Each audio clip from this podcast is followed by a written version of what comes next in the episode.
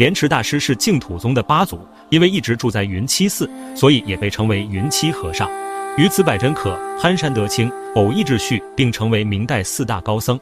云栖寺始建于宋朝，后来毁于山洪。莲池大师在明朝重建了云栖寺，并在寺中讲课。他未出家时，受到一位老婆婆的启发，然后在多处佛教经典中发现生死是人生中最大的问题。假如解决了生死的问题，暂时的问题就能迎刃而解，其他的障碍也就不复存在了。